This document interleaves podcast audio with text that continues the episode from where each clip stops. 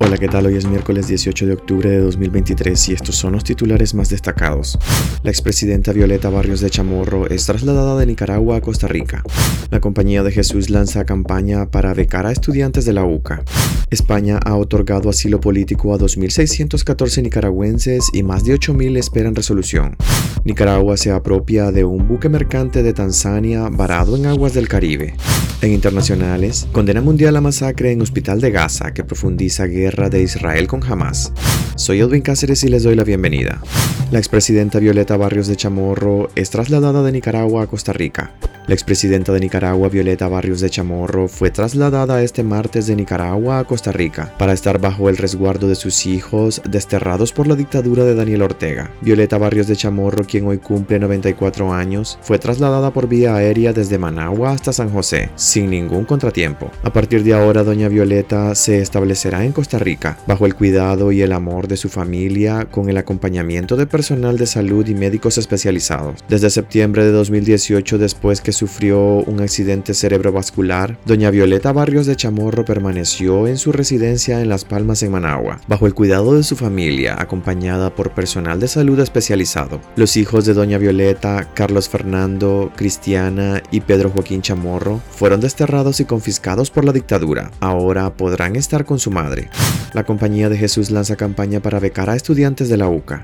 La Compañía de Jesús está realizando una campaña de recaudación de fondos para obtener becas para los estudiantes de la clausurada Universidad Centroamericana UCA que quieran y puedan realizar sus estudios en El Salvador a partir del próximo año. La Universidad Centroamericana de El Salvador envió un correo electrónico a algunos de los alumnos de la expropiada UCA de Nicaragua que han pedido continuar sus estudios en esa alma mater en la que les informan sobre la campaña de recaudación de fondos que realizan los jesuitas y los pasos que deben seguir para aplicar a la beca entre los requisitos para aplicar a una beca está el presentar una fotografía tipo carné o el pasaporte nicaragüense e información personal como nombre completo, edad, carrera que estudiaban en Nicaragua y país de residencia actual. A los estudiantes que recibieron ese correo y que deseen aplicar deben enviar esa información a más tardar hoy miércoles. La UCA de El Salvador y la Universidad Rafael Landívar de Guatemala, ambas jesuitas, informaron a inicios de septiembre pasado que han creado un comité para analizar las más de 3.000 solicitudes de alumnos de la Universidad Centroamericana de Nicaragua que han pedido continuar sus estudios en una de esas universidades.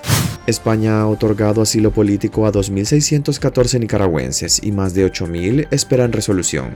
España ha concedido asilo político a 371 nicaragüenses este año, lo que eleva a 2.614 la cantidad de solicitudes aprobadas desde el inicio de la crisis desatada por la represión del régimen de Daniel Ortega en el 2018. Las solicitudes de protección internacional presentadas por nicaragüenses en España entre el 1 de enero y el 30 de septiembre de este año ya superan a todas las presentadas en 2022, según datos de la Oficina de Asilo y Refugio del Ministerio del Interior. A septiembre de este año, España recibió 2.159 solicitudes de asilo de nicaragüenses que llegan huyendo de la crisis sociopolítica y económica que impera en el país. En todo el año 2022, el Ministerio del Interior español reportó 2.118 solicitudes. Los datos reflejan un incremento en la llegada de nicaragüenses a España tras la caída de un 45% en las solicitudes de asilo registradas el año pasado respecto a 2021. Desde el inicio de la crisis sociopolítica del año 2018, las oficinas de extranjería en España han recibido un total de 19.248 peticiones de asilo de nicaragüenses. De ese total, 7.796 peticiones habían sido rechazadas hasta el 30 de septiembre pasado. Los datos indican que 74 de cada 100 peticiones respondidas reciben una resolución desfavorable por no sustentar efectivamente los casos. Hasta ahora, unos 8.328 nicaragüenses esperan una resolución sus peticiones de asilo. Nicaragua se apropia de un buque mercante de Tanzania varado en aguas del Caribe.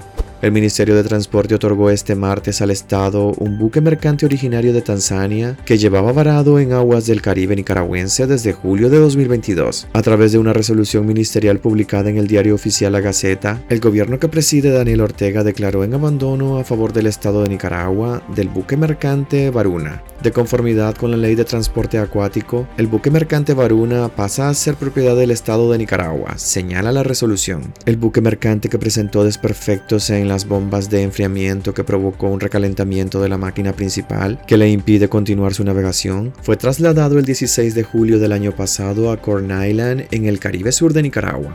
En noticias internacionales, condena mundial a masacre en Hospital de Gaza que profundiza guerra de Israel contra Hamas el ataque contra un hospital en el norte de la franja de Gaza, un establecimiento sanitario en el que se han reportado cientos de muertos y heridos por un bombardeo cuya autoría no asumen Israel ni el grupo islamista Hamas, ha desatado numerosas reacciones en el mundo y suma un nuevo ingrediente al conflicto que ya completa 12 días. Diferentes voces desde el Consejo Europeo hasta la Organización Mundial de la Salud, Médicos Sin Fronteras y diferentes gobiernos de Oriente Medio, Norte de África y América han elevado su voz para condenar el ataque que deja al menos 500 muertos, según confirmó un portavoz del Ministerio de Sanidad de la Franja, controlada por el grupo islamista Hamas. La Organización Mundial de la Salud condenó con contundencia el ataque señalado, que si bien sobre este centro médico pesaba una orden de evacuación del ejército israelí, la misma no se llevó a cabo dada la inseguridad, el estado crítico de muchos pacientes y la falta de ambulancias, personal, camas en sistema sanitario y refugios alternativos para los desplazados. El secretario general de la ONU, Antonio Guterres, dijo estar horrorizado por el asesinato de palestinos civiles en el hospital, un hecho que condenó aunque evitó apuntar a posibles responsables. Aunque afirmó que se continúa recopilando información sobre lo que sucedió exactamente, el presidente de Estados Unidos Joe Biden afirmó estar indignado y profundamente entristecido y condenó el ataque. Aunque Israel y el brazo armado de Hamas se acusan mutuamente, el mundo árabe responsabiliza de forma unánime al Estado de Israel por el ataque contra el hospital, al que no vacilan en calificar como una masacre